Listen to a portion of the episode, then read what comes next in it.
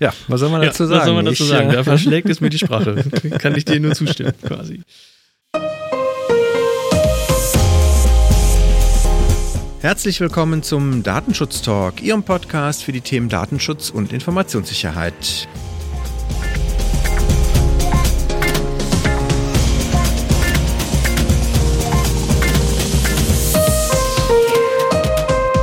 Heute ist Freitag, der 29.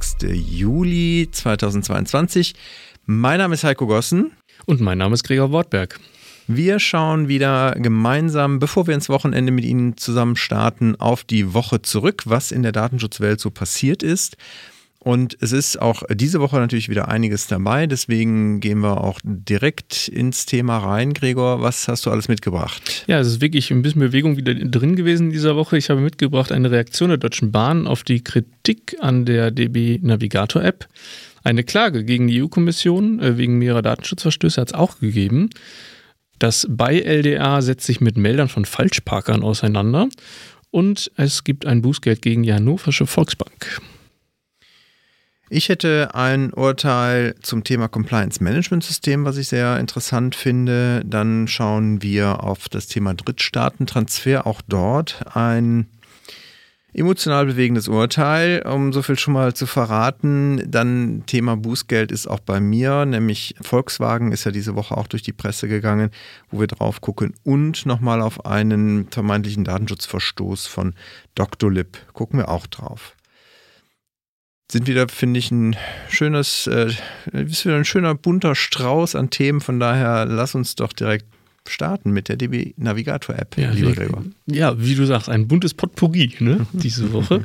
ja, ich möchte diese Woche mit einem Update äh, zu einer Meldung aus der letzten Woche beginnen. Wie eingangs bereits erwähnt und von dir ja gerade auch nochmal angesprochen, die DB Navigator App ist da aktuell Thema. Die Deutsche Bahn wehrt sich dann natürlich gegen die Kritik von Datenschützern ähm, gegen diese App. Ähm, zu kurzen Erinnerungen, äh, falls Sie unsere letzte Folge wieder erwarten nicht gehört haben sollten. Unvorstellbar. Ähm, Nee, geht gar nicht. Im Fokus der Kritik, also insbesondere durch den IT-Sicherheitsforscher Mike Kuketz, äh, stand die Erhebung äh, von Daten durch Drittanbieter zur Analyse und Werbezwecken, ja einfach beim einfachen Abruf von Zugverbindungen und Ticketbuchung ohne Einwilligung äh, betroffene Personen. Und im Zuge dieser Kritik wurde jetzt auch der Klageweg angedroht. Die Deutsche Bahn hat er wie erwartend äh, reagiert und die Klageandrohung mit Zitat befremden zur Kenntnis genommen. Sie betont äh, da, dass alle Anbieter, welche in der Kategorie erforderlich des Cookie-Managements aufgelistet seien und äh, somit ohne Einwilligung des Nutz äh, der Nutzer eingesetzt werden, auch wirklich nur ausschließlich zu den Zwecken, die Funktionen, äh, die der Funktion und der Stabilität der App dienen, ja eingesetzt werden. Und dabei seien keine identifizierten personenbezogenen äh, Informationen im Spiel, sondern nur pseudonymisierte. In der Einzelbetrachtung sei das dann sogar für den einzelnen Anbieter anonymisiert. Das ist auch irgendwie eine interessante Einschätzung. Die Deutsche Bahn, äh, wie ich finde, die Deutsche Bahn spielt den Ball natürlich auch direkt wieder zurück. Die Hälfte ist äh, des Datenschützers und äh, sagt, dass man Gespräche angeboten hätte, jedoch seien da die Angebote ohne Antwort ausgeblieben und man sei auch über diese öffentlichen Ausführungen sehr irritiert oder man nehme das mit weiterem Befremden zur Kenntnis. Das Ganze geht jetzt hin und her. Herr Kuketz hat mittlerweile auch wieder nachgelegt und seine Kritik erneuert. Unterm Strich bleibt es spannend äh, abzuwarten, denke ich, was ein eventueller Klageweg dann bringen wird und wie die ja, vielleicht auch, äh, wie die Bälle in der Öffentlichkeit weiter hin und her gespielt werden. Insbesondere finde ich persönlich aber auch interessant, was im Allgemeinen dann ja auch jetzt ohne detailliert in die DB-App geschaut zu haben, äh, zum Teil von Webseitenbetreibern als ja, technisch erforderlich angesehen wird. Und da könnte man dann ein Update und ähm, geben hinsichtlich eines möglichen Urteils, was denn da auch nochmal konkretisiert dann vielleicht beschlossen wird. Das wird was sein, das glaube ich in der Praxis ohnehin ja immer wieder viele ja. so ein bisschen beschäftigt. Die meinen, die Aufsichtsbehörden sind da relativ klar ne, und sehen das sehr restriktiv an. Typischerweise so Marketingabteilungen, die gerne vielleicht äh, mehr wissen möchten über ihre User, sehen das dann vielleicht auch wieder anders. Deswegen bin ich dann sehr gespannt, ob es ein Urteil gibt, wo das vielleicht dann auch mal irgendwie präzisiert wird, um für alle Rechtssicherheit zu schaffen. Ja, ich habe ein Thema vom OLG Nürnberg, eine Entscheidung, die ist äh, nicht ganz aktuell, die ist aus dem äh, März, 30. März. Aber ich finde sie nochmal ganz äh, interessant. Wir hatten sie hier noch nicht, deswegen habe ich sie auch mit reingebracht. Ein Geschäftsführer muss knapp 800.000 Euro Schadensersatz wegen eines fehlenden Compliance-Management-Systems zahlen. Der Hintergrund hier ist ein ein Unternehmen, wo mangelnde Kontrollen dazu geführt haben, dass Mitarbeiter im, Unternehmen sozusagen betrügerisch äh, Geld abziehen konnten durch äh, falsche Rechnungen und so weiter. Das ist aber hierfür, glaube ich, jetzt gar nicht so entscheidend, sondern ich finde vor allen Dingen die Übertragbarkeit mal auf die Datenschutzanforderungen die ein Unternehmen ja auch erfüllen muss, äh, letztendlich halt mal, mal zu ziehen. Deswegen halt auch dieses Compliance Management System, was halt vom Gericht hier als notwendig gesehen wird. Die Pflichtverletzung, nämlich so kommt das Gericht zu dem Erkenntnis, hat halt schon äh, sich dadurch ergeben, weil der Geschäftsführer es unterlassen hat, im Rahmen der internen Unternehmensorganisation halt die notwendigen Compliance-Strukturen zu schaffen, die ein rechtmäßiges und effektives Handel gewährleisten und die halt die Begehung von Rechtsverstößen durch Mitarbeiter verhindert. Das heißt also, man kann hier schon sehr weit sozusagen diesen, diese Anforderungen auch sehen. Das ist auch etwas, glaube ich, was halt in großen Unternehmen gar nicht, äh, gar nicht so selten ja ist, dass man interne Kontrollsysteme hat. Die sind da relativ üblich, bei Aktiengesellschaften ohnehin, aber halt auch bei GmbHs. Und wie gesagt, da muss man vielleicht auch nochmal einen Blick drauf werfen, dass man halt hier in der Geschäftsführerrolle durchaus ein Haftungsthema hat, wenn man diese Compliance-Anforderungen und dazu gehört Datenschutzrechtliches äh, ja nun mal zu leichtfertig beiseite schiebt oder sich nicht drum kümmert, dass man halt sehr schnell dann in diesem Thema drin sein kann.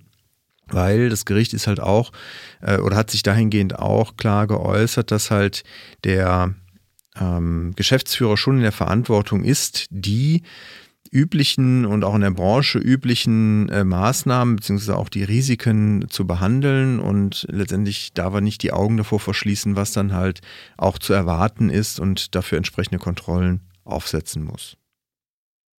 Ja, Kontrollen aufsetzen ist vielleicht ein Thema, ist eine schlechte Überleitung. Ich gehe mal nach Brüssel, weil Kontrollen aufsetzen kann vielleicht auch die EU-Kommission in den eigenen Prozessen oder in dem eigenen Vorgehen, um das jetzt mal ganz rund zu machen. Interessant, das tut sich nämlich da in Brüssel. Die Europäische Gesellschaft für den Datenschutz ähm, unterstützt das auch, nämlich eine Klage eines deutschen Verbrauchers gegen die EU-Kommission. Und da ist ganz schön was hinter, wie ich finde. Hintergrund der Klage, die im Übrigen bereits auch vom Gericht der EU, dem EUG, äh, zugelassen wurde, ist die Nutzung von AWS, die Integration eines Facebook-Logins auf einer Webseite der EU-Kommission sowie eine unvollständige und auch unterlassene Auskunft an einen Verbraucher aus denen sich dann auch Ansprüche aus und auf Unterlassung, vollständige und richtige Auskunft sowie Schadensersatz ergeben. Konkret geht es ähm, erstmal darum, ähm, dass auf einer Webseite der EU-Kommission zur Anmeldung ja, Daten an einen der US-Dienstleister weitergegeben werden von der IP-Adresse und werden direkt natürlich in die USA übermittelt und dort auch weiterverarbeitet.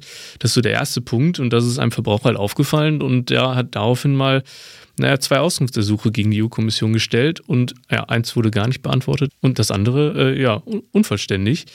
Und ja, somit legen dann auch gleich mehrere Verstoße gegen die DSGVO vor. Das vor dem Hintergrund, ja, wie gerade schon gesagt, sieht der Kläger halt einen Schadensersatzanspruch begründet und wird daher dann vom EuGD natürlich dann auch unterstützt.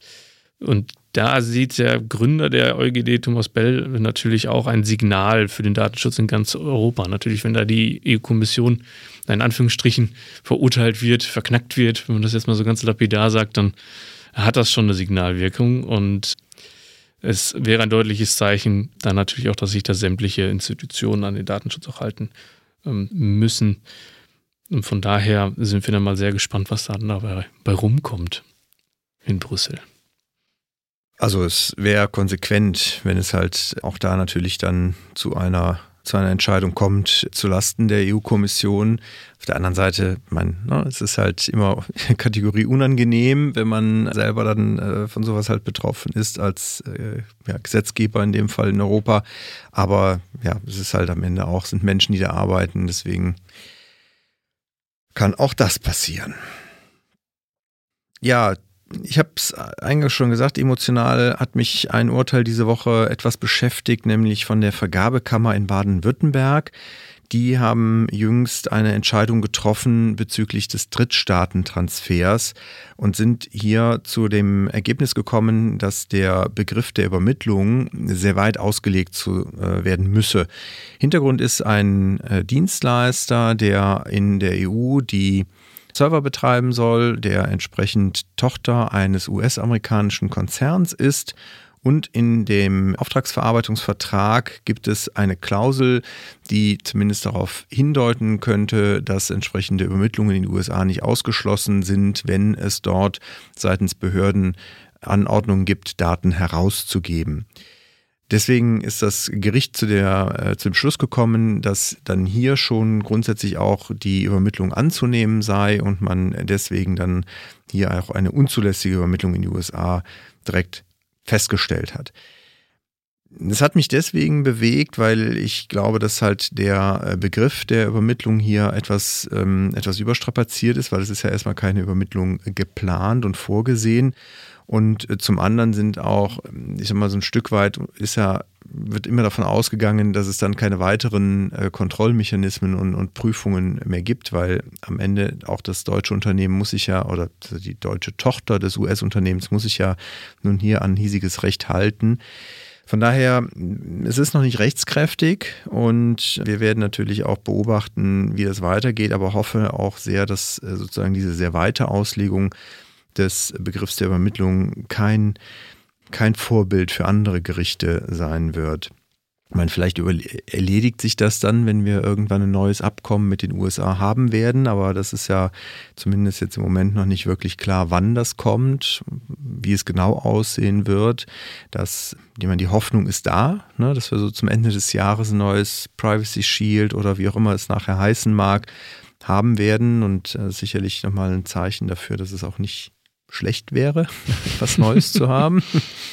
Andererseits, wie gesagt, die Standardvertragsklauseln sind ja nach wie vor da und es ist ja auch so, dass halt das in den Standardvertragsklauseln auch mit den USA weiterhin möglich ist. Also das, was halt oft in den vereinfachten Darstellungen tradiert wird, nämlich dass halt jede Übermittlung in die USA einfach unzulässig ist, das ist ja faktisch nicht richtig. Das ist halt nicht einfach unreflektiert richtig, äh, also nicht, man sollte nicht unreflektiert einfach sagen, mit den Standardvertragsklauseln ist alles gut, aber wenn ich ein Transfer Impact Assessment durchführe und am Ende zum Ergebnis komme, dass halt die Bedrohungen im Drittland auch angemessen äh, und ausreichend mitigiert sind durch meine zusätzlichen Maßnahmen, dann ist es halt auch weiterhin zulässig. So, und äh, das ist halt das, finde ich, zumindest wenn man dieses äh, Urteil sich anguckt, etwas zu kurz kommt, weil hier sehr pauschal einfach gesagt wird, das ist eine Übermittlung in Drittland und die ist dann unzulässig.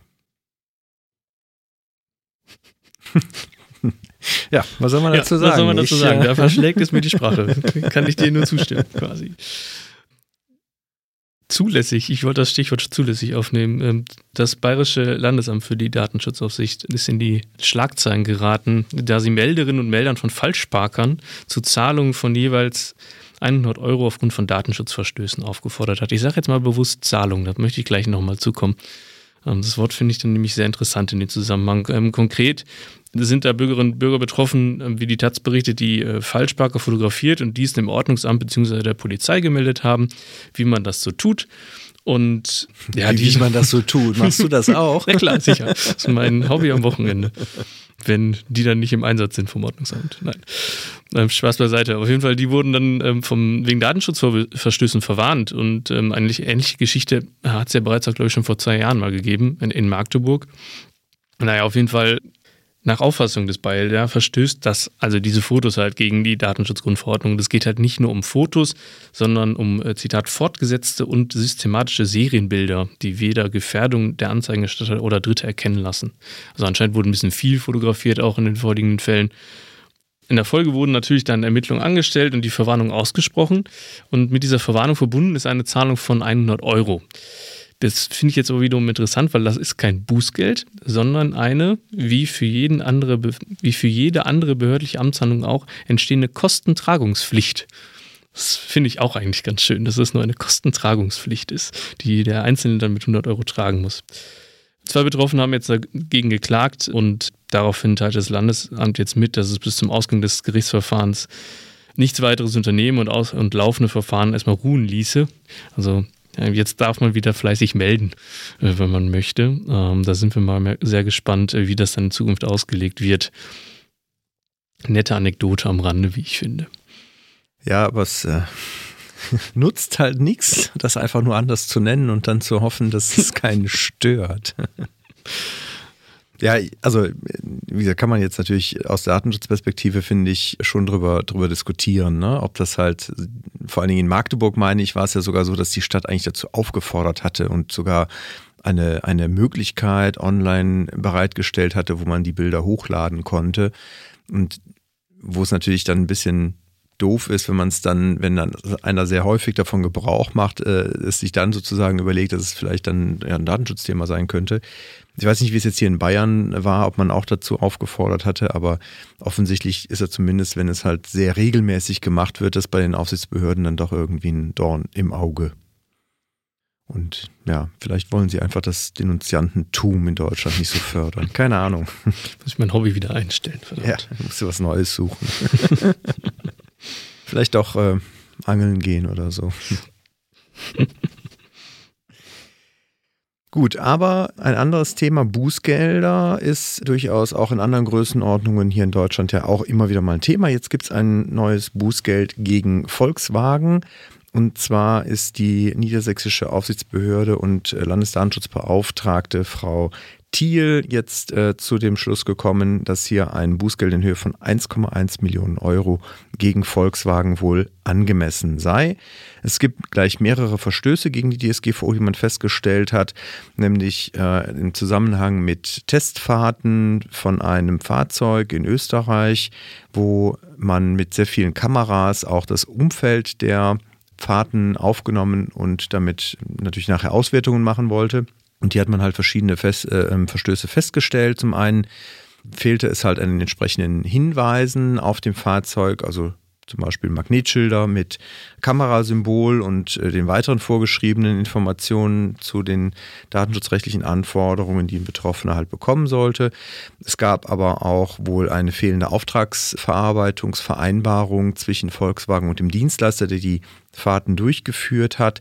Man hat wohl auch zu dem ganzen Komplex keine Datenschutzfolgenabschätzung durchgeführt und es wurden dann auch in der Verarbeitungstätigkeit keine technischen und organisatorischen Maßnahmen aufgeführt, sodass halt hier auch ein Verstoß gegen Artikel 30 Absatz 1 DSGVO vorge äh, festgestellt wurde.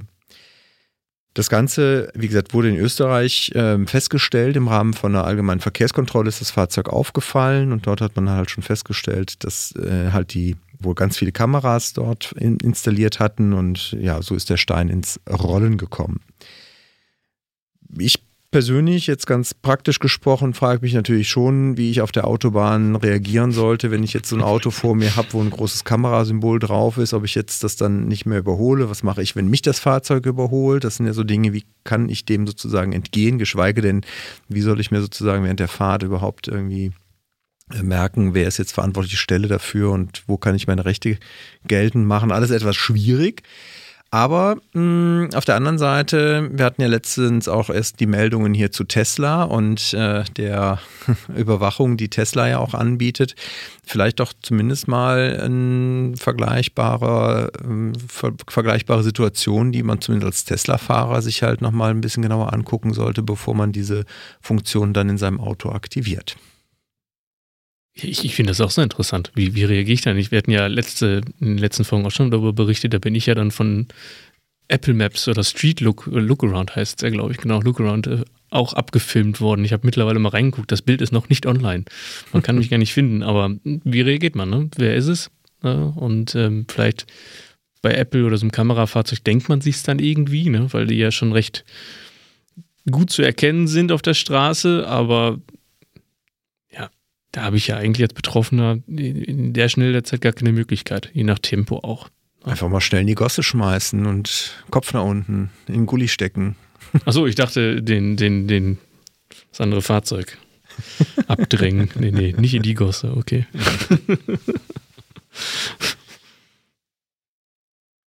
Achso, ja, ich habe die ja, nächste jetzt, Meldung. Ne? Ähm, ja. Ich wäre fertig mit der Meldung. Du könntest übernehmen, wenn du möchtest. Schweigen im Walde. Schweigen im Walde.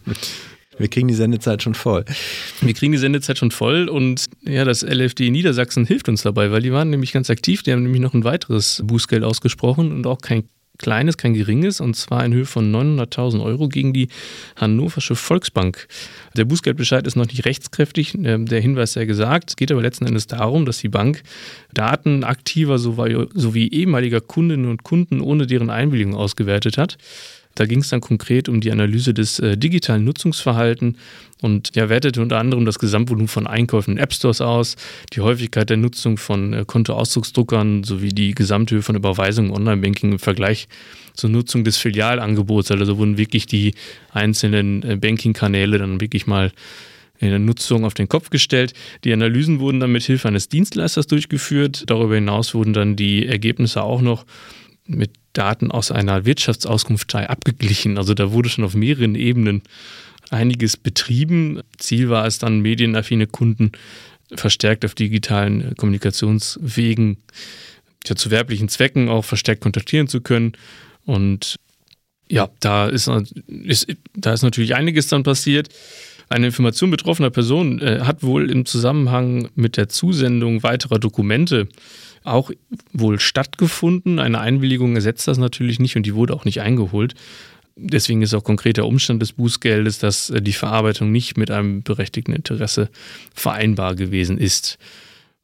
Bei der Festsetzung des Bußgeldes wurde jedoch dann berücksichtigt, dass die Bank ähm, die Ergebnisse seiner Auswertung nicht weiterverwendet hatte, zudem ähm, wohl auch sehr kooperativ gewesen ist. Wobei ich persönlich jetzt glaube, da kann man auch ohne Ergebnisse und ohne Weiterverwendung schon immer noch einen Nutzen rausziehen. Äh, wie, wie, seine, wie, wie seine Kunden da jetzt aufgestellt sind, unterwegs sind und dementsprechend seine Produkte vielleicht auch anpassen.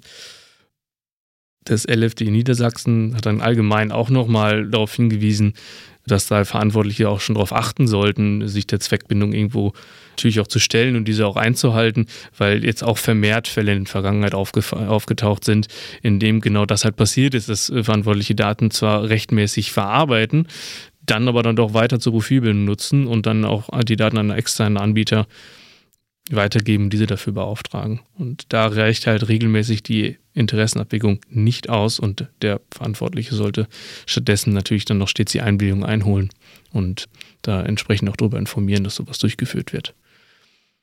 Ich finde es da auch wieder ganz interessant, was, äh, welche, welche Reichweite dann so ein Kreis hat. Ich habe die, die Kundendaten, dann habe ich die Schufa noch mit dabei und dann kann ich natürlich schon einiges, äh, einige Bilder über meinen Kunden dann erzeugen. Und über dessen Umfeld natürlich auch, weil ich erhebe ja vielleicht auch andere Daten noch in dem Zusammenhang. Ja, was mich ja interessieren würde, was ich als Betroffener eigentlich bei so Datenschutzverletzungen dann, dann tun kann, aber vielleicht äh, haben wir da ja nachher nochmal eine Idee zu. um mal so ein bisschen zu spoilern und einen kleinen Cliffhanger schon mal zu machen. Ich würde noch vielleicht ganz kurz auf ein Thema aufmerksam machen, und zwar Thilo Weichert, der vielen sicherlich auch äh, namentlich was sagt, ehemaliger äh, Landesdatenschutzbeauftragter. Ich glaube, Schleswig-Holstein war er, ne? Meine schon. ja. ja. Der hat ein Gutachten erstellt zum Thema Doctolib und ist halt zu dem Ergebnis gekommen, dass Doctolib weiterhin gegen die DSGVO und auch gegen das Patientengeheimnis verstößt. Hintergrund ist Doctolib bietet äh, verschiedene Dienste an, unter anderem auch im Rahmen von Impfkampagnen, jetzt in Corona-Zeiten dort die Termin Organisation zu unterstützen und äh, dafür Dienste letztendlich bereitstellt. Und ja, Herr Weichert kommt halt zu dem Ergebnis, dass halt hier insbesondere die Berliner Gesundheitsämter wohl diese Dienste nutzen und damit halt das Ganze auch befördern und äh, man natürlich auch ein bisschen gucken muss, inwieweit man da quasi auch mit in der Verantwortung ist. Wir werden das Gutachten dazu mal verlinken. Wer da also gerne ein bisschen tiefer reingucken möchte, der ist natürlich gerne zu eingeladen und kann dann entsprechend sich natürlich auch nochmal ein bisschen selber schlau machen. Ja, ein bisschen schlau machen kann man sich auch, ähm, um deinen Spoiler aufzugreifen, wenn man halt ein bisschen sich in Richtung Datenschutzrecht und seine eigenen Rechte informieren möchte, ähm, diese wahrnehmen möchte und das Ganze vielleicht auch etwas über die Lauf der Zeit eskalieren möchte. Und zwar hat das Netzwerk Datenschutzexpertise eine ganz interessante ähm, Handreichung veröffentlicht zum Thema Betroffenenrechte. Was kann ich tun? Handlungsoptionen und Erfolgsaussichten. Das sind so 15, 20 Seiten. Da geht es dann erstmal darum, welche Rechte habe ich eigentlich, wie nehme ich die auch wahr, meine eigenen Rechte gegenüber dem Verantwortlichen. Es gibt dann aber auch den äh, durchaus den ähm, Eskalationsweg. Also wie beschwöre ich mich bei einer Aufsichtsbehörde? Der Verbraucherschutz spielt da eine Rolle. Wie kann ich die Verbraucherzentralen einnehmen? Und im Zweifel dann natürlich auch noch der Gang in die Öffentlichkeit, den ich da auch sehr sympathisch finde in der Handreichung. Also da gibt es viele Möglichkeiten, da mal reinzuschauen. Ist aber für, für, Unternehmen natürlich interessant, um einfach auch zu schauen, äh, was einen selber vielleicht auch erwarten kann, wenn man da in Kontakt kommt mit Betroffenen und die ihre Rechte gegenüber einem dann wahrnehmen möchten. Ich wollte gerade sagen, wir wollen ja keinen auffordern, diese Wege zu beschreiten, aber gerade aus Unternehmensperspektive ist es, glaube ich, tatsächlich gut, sich mal äh, vor Augen zu führen, was halt abseits von dem Bußgeldrisiko durch eine Aufsichtsbehörde halt auch an der Stelle, an der Front sozusagen ein Ungemach drohen kann und dass das halt durchaus auch Reputationsrisiken wiederum beinhaltet. Ja. Sehr gut, dann sind wir für heute durch. Ich danke dir ganz herzlich, Gregor. Ja, danke auch. Und Ihnen möchte ich natürlich nochmal ans Herz legen, uns auch zu folgen auf unseren Social Media Kanälen. Sie finden uns unter DS Talk, DS-Talk auf Twitter oder auch Datenschutz Talk-Podcast auf Instagram. Und ich darf auch vielleicht schon mal ankündigen, ich habe nämlich diese Woche, das ist schon mein, mein vierter Podcast diese Woche. Sehr umtriebig. Sehr umtriebig, genau. Weil wir werden unsere Reihe, die wir mit Microsoft Deutschland letztes Jahr gestartet haben, mit Fatih Ataoglu hatten wir ja ein paar Folgen gemacht zum Thema rund um Microsoft 365. Die werden wir fortsetzen mit anderen Experten aus dem Haus und ein bisschen tiefer auch in die, in die technischen Details nochmal reinschauen. Da wird es in Kürze dann die, die, sozusagen die zweite, zweite Staffel geben. Und dementsprechend, da kann ich auf jeden Fall schon mal ein bisschen, ähm, ein bisschen Vorfreude drauf verbreiten. Dementsprechend, also bleiben Sie auf jeden Fall dran hier bei uns. Folgen Sie uns gerne auf den Kanälen, dann verpassen Sie halt auch nicht, wenn diese Folgen online gehen. Oder abonnieren Sie natürlich auch gerne diesen Podcast in Ihrer Podcast-App Ihres Vertrauens. Wir bedanken uns bei Ihnen fürs Zuhören, fürs Dranbleiben. Wir freuen uns, wenn wir Sie nächste Woche wieder hören. Bleiben Sie uns gewogen und auf bald. Bis bald.